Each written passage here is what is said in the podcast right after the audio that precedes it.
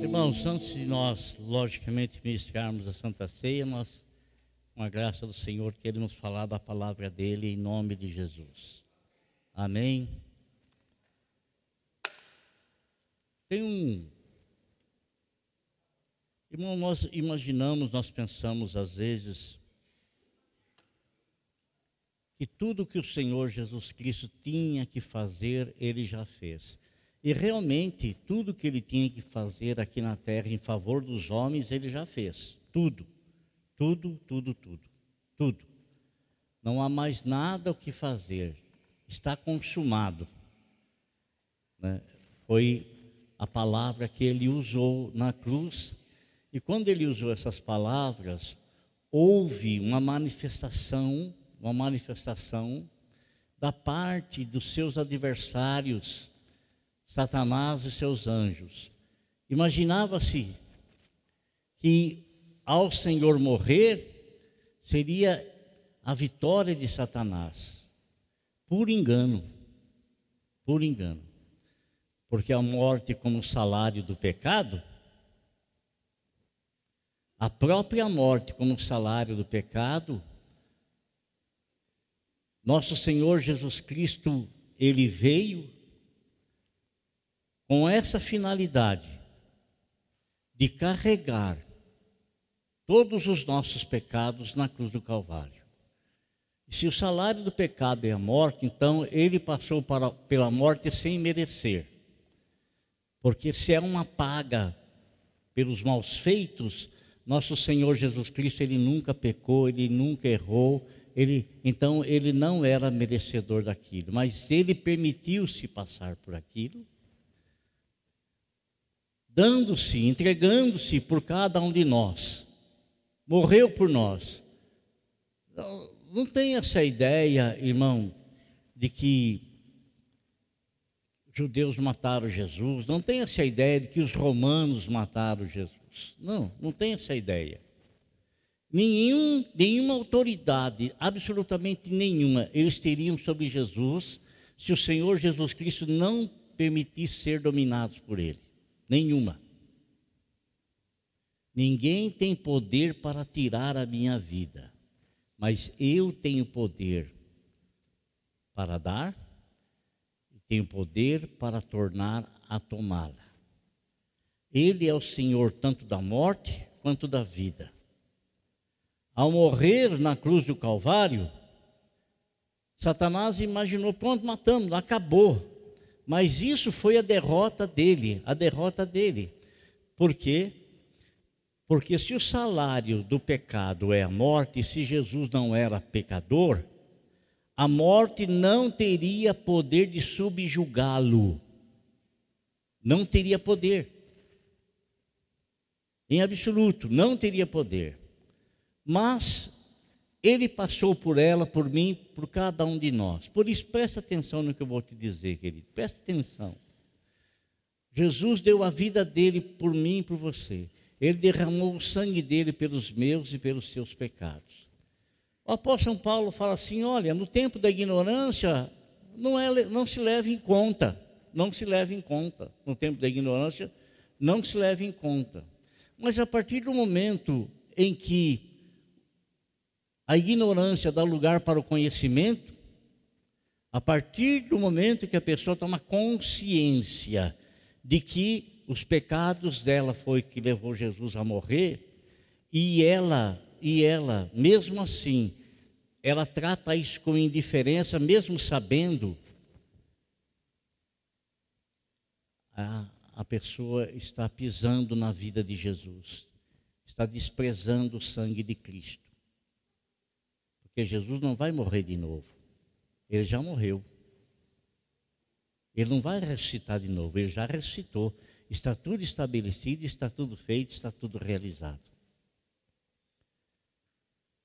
Ao ressuscitar dentre os mortos, após ele andar 40 dias entre os irmãos, e ao ressuscitar, a Bíblia fala, Paulo fala que mais de 500 irmãos que esperavam a ressurreição em Cristo Jesus, eles também ressuscitaram com Cristo e foram vistos.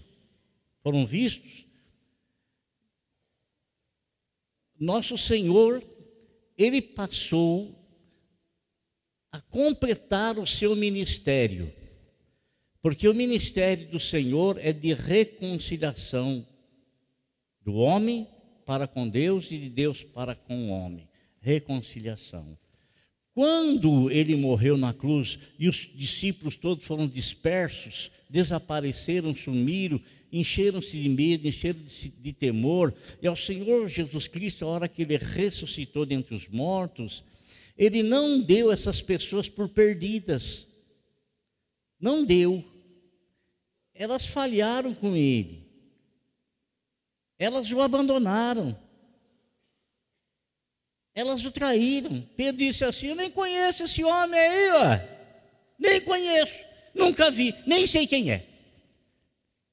Mas isso, amado irmão, isso, essa ação que ele teve, essa atitude que ele teve, não fez com que Jesus mudasse seu tratamento para com Pedro. Porque o Senhor lhe havia chamado aquilo que aconteceu deles se dispersarem já era uma profecia lá de Zacarias. Já era uma profecia. Mas ao ressuscitar, o Senhor que veio trazer reconciliação entre, entre Deus e o homem, ele foi em busca desses homens que ele havia chamado, que ele havia. Ele não os deu por perdido e nem levou em conta a maneira, o modo como ele foi tratado por eles. Ele vai atrás de cada um e traz-os novamente para a presença dele. Chama-os novamente e eles se arrependem. Se arrependem. Amado, Deus não desiste de você. Deus não desiste de você. Deus não desiste de nós. Deus não desiste. Não desiste. E é então glorioso isso, irmãos, que o Senhor Jesus, depois de ressuscitado, 40 dias ele esteve entre os irmãos, firmando-os na fé, aparecendo para eles em lugares onde não tinha como ninguém aparecer se não abrisse as portas ou pulasse a janela. Tudo fechado e ele aparece lá no meio. Paz seja convosco.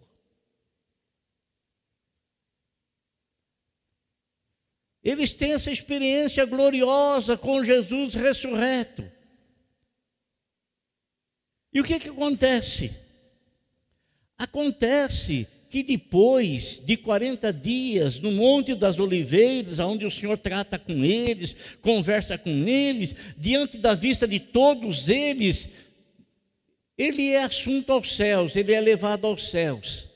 Acabou-se, terminou, completou-se a obra do Senhor.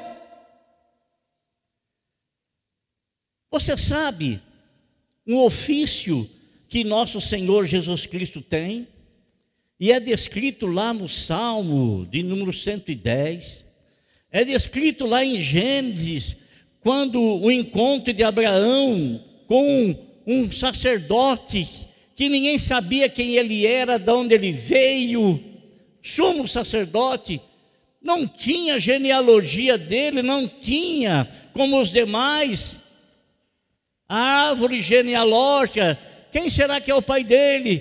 Quem, de que tribo será que ele é? Da onde será que ele surgiu? Da onde é que ele veio? E ele sabia.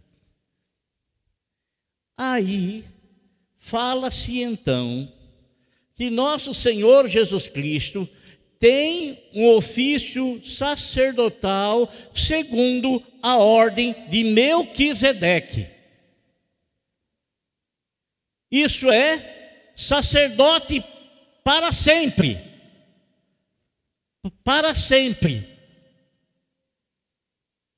Quando o Senhor, depois de 40 dias que ele estava andando e foi assunto aos céus, a Bíblia fala que ele ascendeu-se aos céus, assentou-se à destra de Deus, e ele exerce esse ofício em favor da igreja.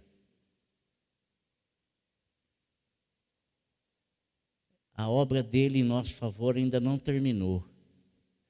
Ele está à destra de Deus, a Bíblia fala, e ele vive a interceder por nós. Eu não posso dizer para você porque eu não tenho tal conhecimento. Mas quantas orações será que o Senhor Jesus Cristo já não fez por você, já não fez por mim? Quantas quantas orações o Espírito Santo que com gemidos inexprimíveis e um gemido, irmão, um gemido, o que que é? O que que uma pessoa está querendo dizer com um gemido? Dor, medo, sobrecarga. Por que, que está gemendo? Não resmungando. O Espírito Santo não resmunga. O Espírito Santo ele geme, geme, ele geme, ele geme. E quando ele, ele com gemidos leva isso ao Senhor Jesus, o Senhor Jesus Cristo então intercede por nós junto ao Pai. Fala para o teu irmão sim. Tem alguém intercedendo por você lá no céu.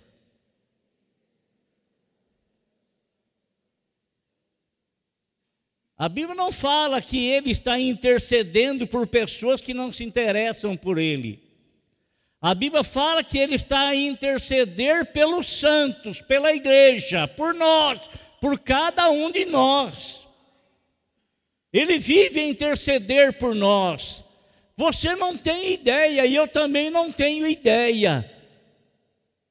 Quanto livramento será que o Senhor já não me deu, sem que eu ao menos tivesse conhecimento? Por quê? Porque a Bíblia fala que o Espírito Santo, ele é aquele que sonda todas as coisas, que prescruta todas as coisas, que sabe todas as coisas e que antes das coisas nos acontecer, ele clama ao Senhor para nos dar o livramento. E às vezes não nos livra da cova, mas livra-nos da boca do leão.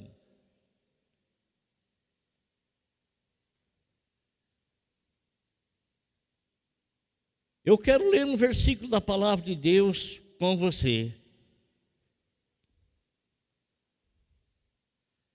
No capítulo 6 de Mateus.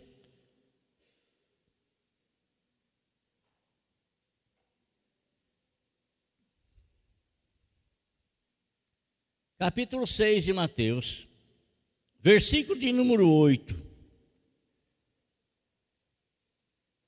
Nosso Senhor Jesus Cristo ele faz um comparativo entre aquelas pessoas que pertencem a ele, que são da casa dele, que são da igreja dele, que são o povo dele, com outras pessoas, com aqueles que não se interessam por ele. Ele diz que o mundo, as pessoas, do mundo, elas vivem se cansando, correndo atrás de muitas e muitas e muitas e muitas e muitas e muitas coisas.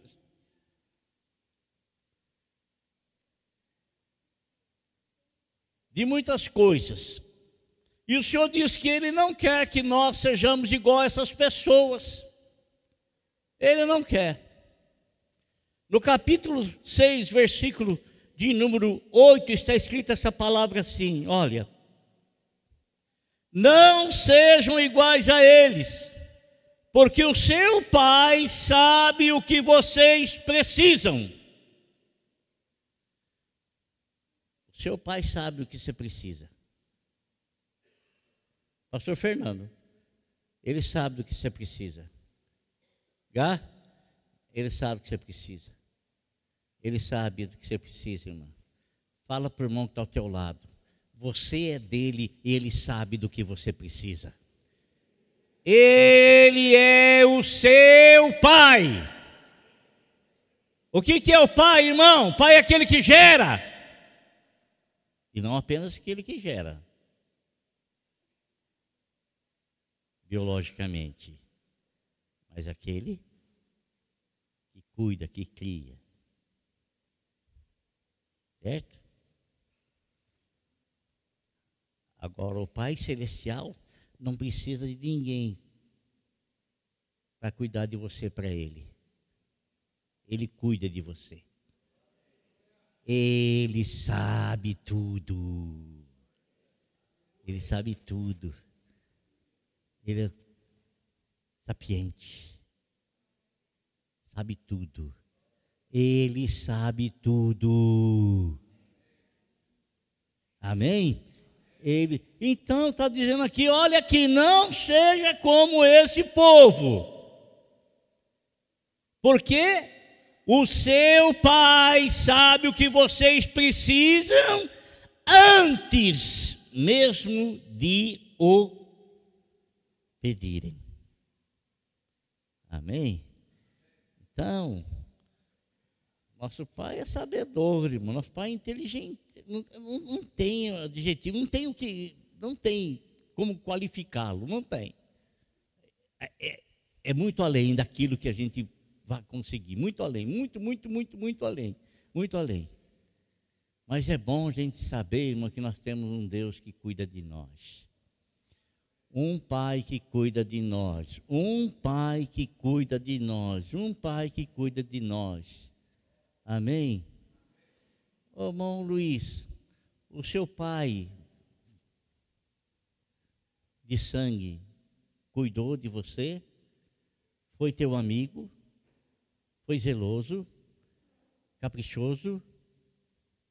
Maravilha? Maravilha. Às vezes os nossos filhos eles têm uma ideia formulada na mente deles a respeito do nosso Pai Celestial, espelhada no Pai terreno. Se o pai terreno é um carrancudo, chato, inimigo de inimigo, não tem amizade com os filhos, não, não adianta você acusar o teu filho. Não adianta você falar do teu filho, não é o teu filho não não é o teu filho. Seria a mesma coisa de eu, como pastor, falar: esse povo não sei o que tem, esse povo não. Eita, eita. É, seria a mesma coisa. Sou eu que estou ensinando o povo. Sou eu que estou ensinando. Eles respondem aquilo que eu ensino. Se eu ensino pancadaria, é pancadaria que eles vão aprender. Se eu ensino, ensino palavra de baixo calão, baixo calão. Se eu ensino ser uma pessoa aí irreverente, eu ensino ser uma pessoa, é, é assim que vai ser. É assim que vai ser. Então não adianta eu reclamar da igreja. E não adianta como pai reclamar do filho. Não adianta. Não adianta. Então, a educação, a orientação, o ensinamento. Filho meu, ouve as minhas palavras. Dirige os teus passos no meu caminho. Uma orientação. O Senhor está encomendando isso. O Senhor está aconselhando isso. Então, o Senhor quer, primeira, quer que você saiba uma coisa. Ele conhece tudo, ele sabe tudo.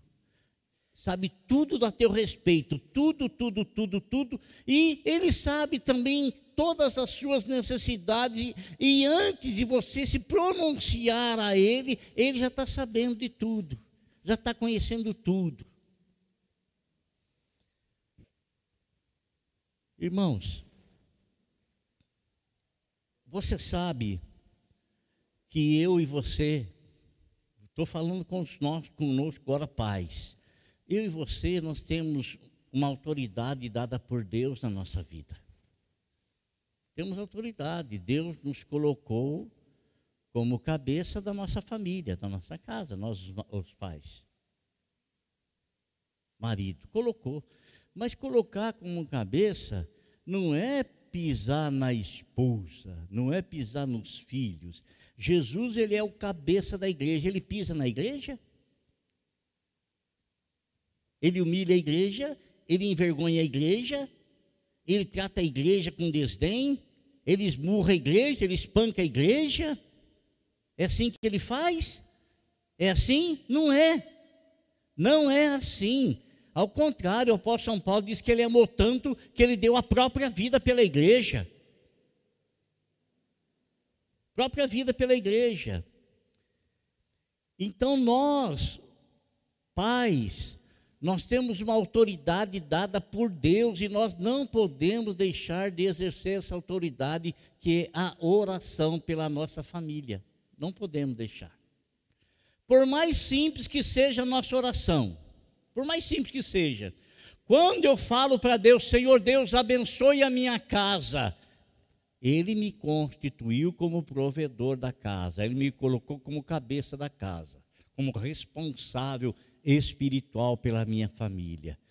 E quando é um princípio, quando eu falo isso para Deus, amado irmão, chega diante dele com uma autoridade tal que não é revogável. Não é. Então ele chega lá, ouve a nossa oração, e ele passa a nos abençoar, e passa a abençoar também os nossos filhos, a nossa esposa, passa a abençoar o nosso lar, passa a abençoar a nossa casa. Por quê? Porque nós estamos exercendo um ofício sacerdotal estamos levando diante de Deus a situação da nossa casa.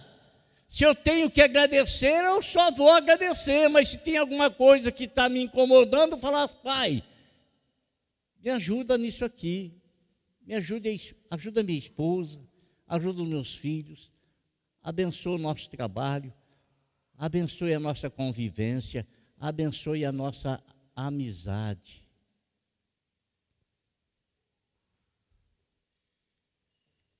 Fala para o teu irmão assim: inimizade não vem de Deus, vem de Satanás.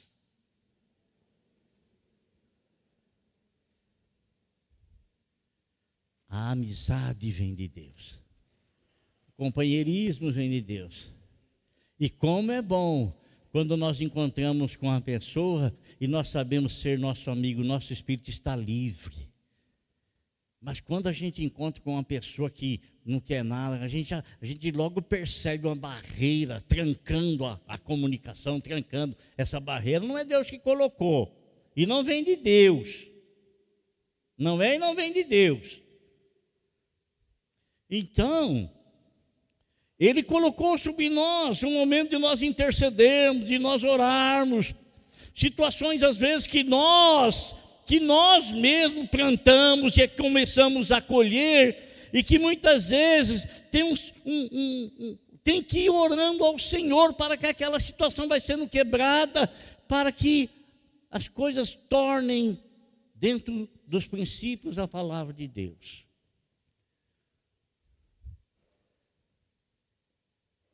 Ouça o que eu vou falar para você.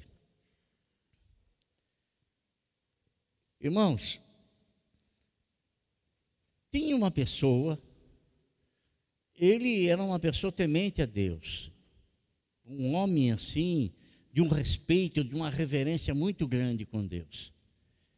Quem tem respeito e reverência com Deus não usa de palavrão dentro de sua casa. Quem tem respeito e reverência com Deus não usa palavras agressivas ou de agressão dentro de casa.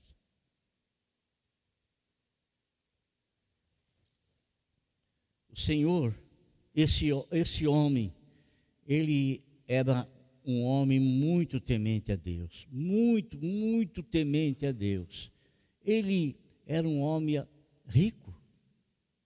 Eu vou citar uma coisa aqui que muitos já vão saber quem é. Ele era o mais rico do Oriente. Mas a riqueza não o distanciava de Deus, ao contrário, ele se aproximava mais, porque ele sabia que tudo, tudo, tudo, absolutamente tudo, vinha como presente de Deus, não como prêmio.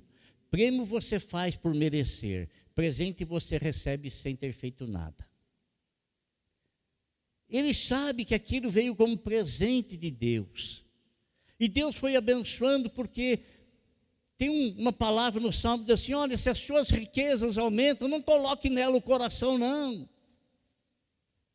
Não coloque nela o coração, não. Não coloque. E ele, amado irmão, tinha uma preocupação muito grande com os filhos, que eram dez. Dez filhos, e ele tinha uma preocupação muito grande com os seus filhos, com o estado, o estado espiritual dos seus filhos. E o pai que conhece a salvação, ele tem realmente preocupação com o estado espiritual dos seus filhos. O pai que veio a se converter durante anos aí da sua vida, que viveu sem ter conhecimento do Senhor, e depois ele nasce de novo, então ele sabe, ele conhece os dois lados da moeda, aquele de lá, de estar tá perdido, e o esse aqui de estar na presença de Deus, ele sabe diferenciar as coisas, ele tem discernimento, ele consegue diferenciar.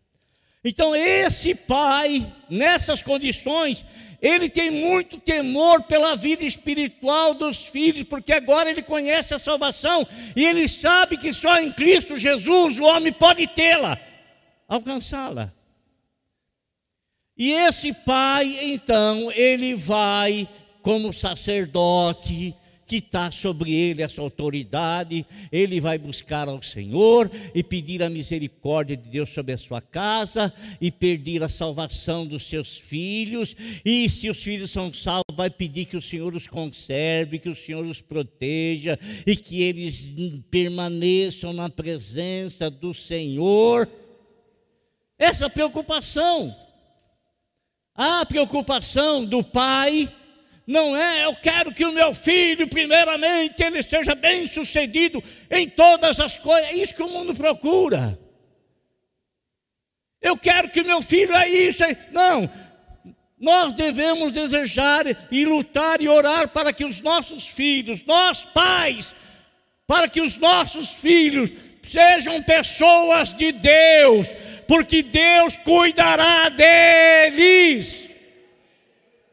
Deus cuidará deles, Deus irá zelar por eles, porque existe um pai que está exercendo o ofício de proteção, de oração em favor daquele filho.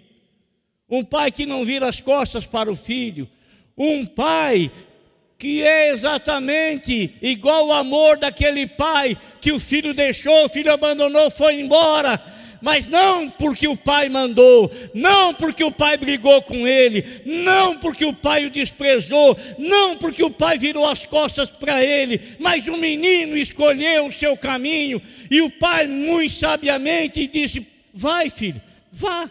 Não é a minha vontade, mas eu não posso forçar você a ficar aqui. Se você quiser ter uma experiência do que é lá fora, o que é aqui dentro, vai. E realmente o menino foi. Foi. Mas isso não trouxe a felicidade ao pai. Graças a Deus, o meu filho foi embora de casa. Graças a Deus ele foi embora. Graças a Deus, essa coisa que tá, coisa que você produziu, coisa que você fez. Foi você o autor disso.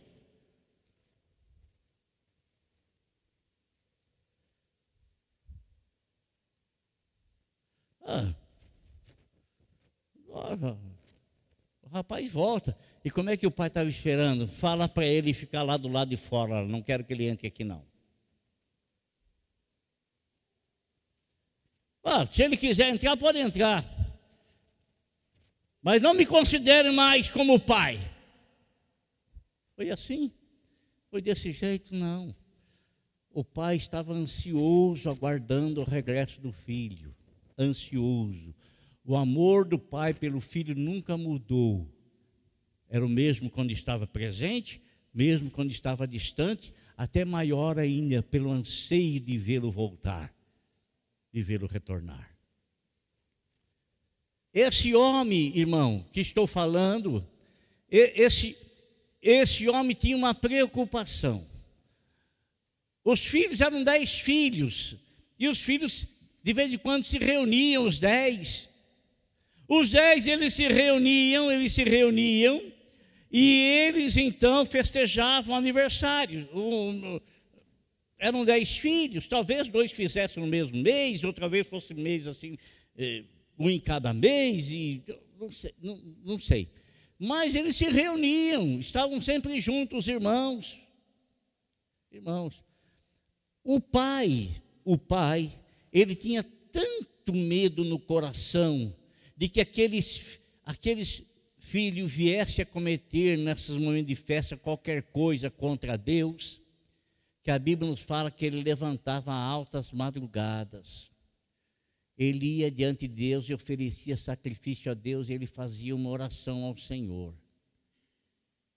Ele dizia: Senhor, se porventura, ele não tinha certeza de nada, Senhor, se porventura os meus filhos pecaram contra ti, se porventura os meus filhos falharam contra ti, se porventura os meus filhos fizeram qualquer coisa que te desagrada, estou fazendo esse sacrifício para que o Senhor perdoe os pecados deles. Zelo que ele tinha com os filhos. Porque ele sabia, irmão, ele sabia, ele sabia o que era estar com Deus e o que era estar distante de Deus. Outra pessoa que soube muito bem o que era isso, e num dado momento ele teve que fazer uma oração a Deus, uma oração que só Deus sabe o preço, só Deus e ele sabe o preço que ele pagou para ser restaurado novamente na presença do Senhor. Foi Davi. Davi ele falou com Deus, ele reclamou com Deus, ele chorou diante de Deus, dizendo para Deus: Deus, por favor, me perdoe os pecados que eu comi, me perdoe, mas eu quero lhe pedir, por favor, não afasta de mim o teu Espírito Santo e nem a alegria da tua salvação.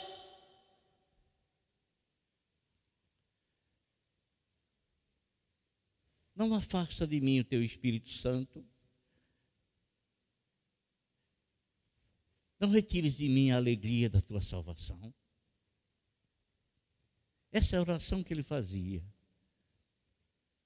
Então, irmãos, esse pai que era Jó, que intercedia pelos filhos sempre, de madrugada, às vezes o filho, talvez, talvez não, eu acho que os filhos nem sabiam disso.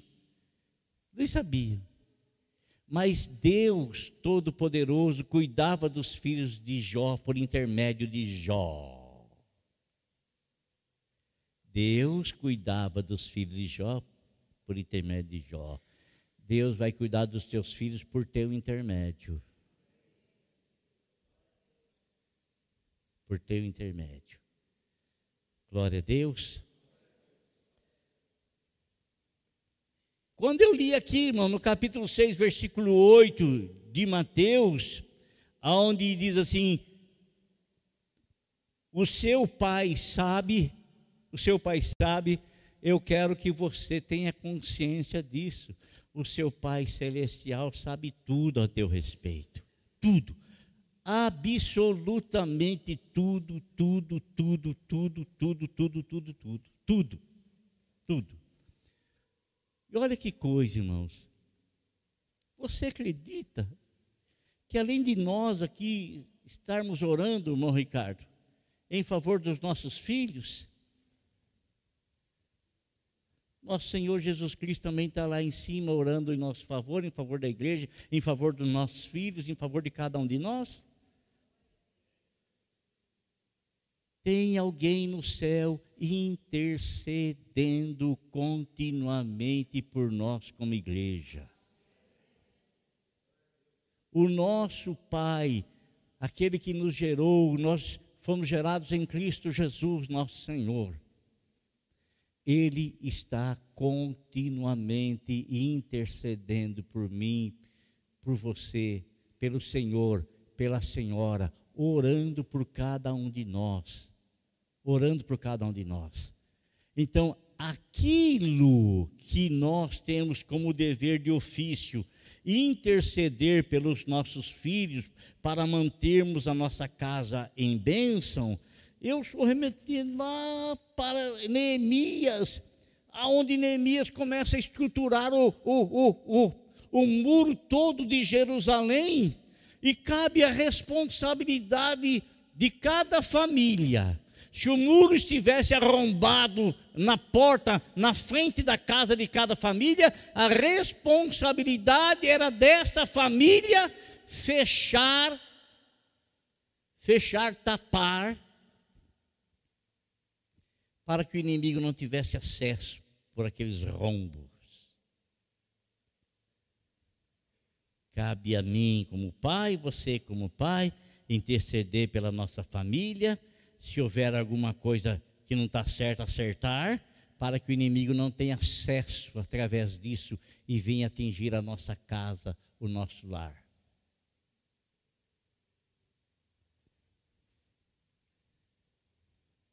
Assim, nosso Senhor também tem a responsabilidade com a igreja como corpo dele.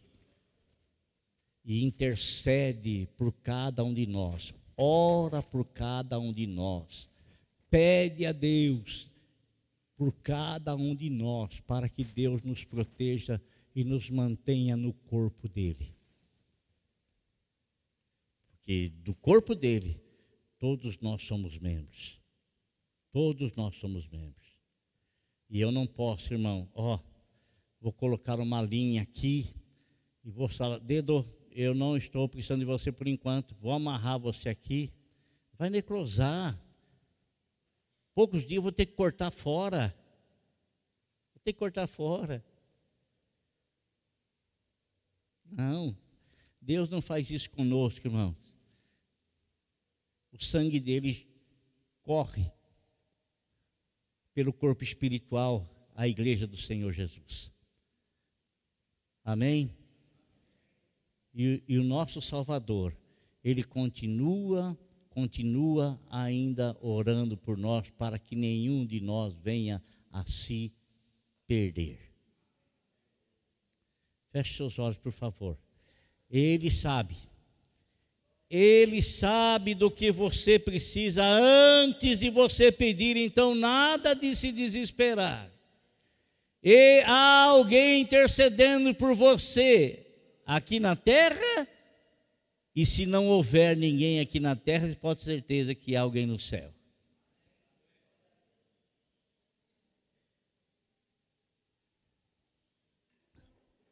Mas com certeza, sempre terá alguém intercedendo por nós.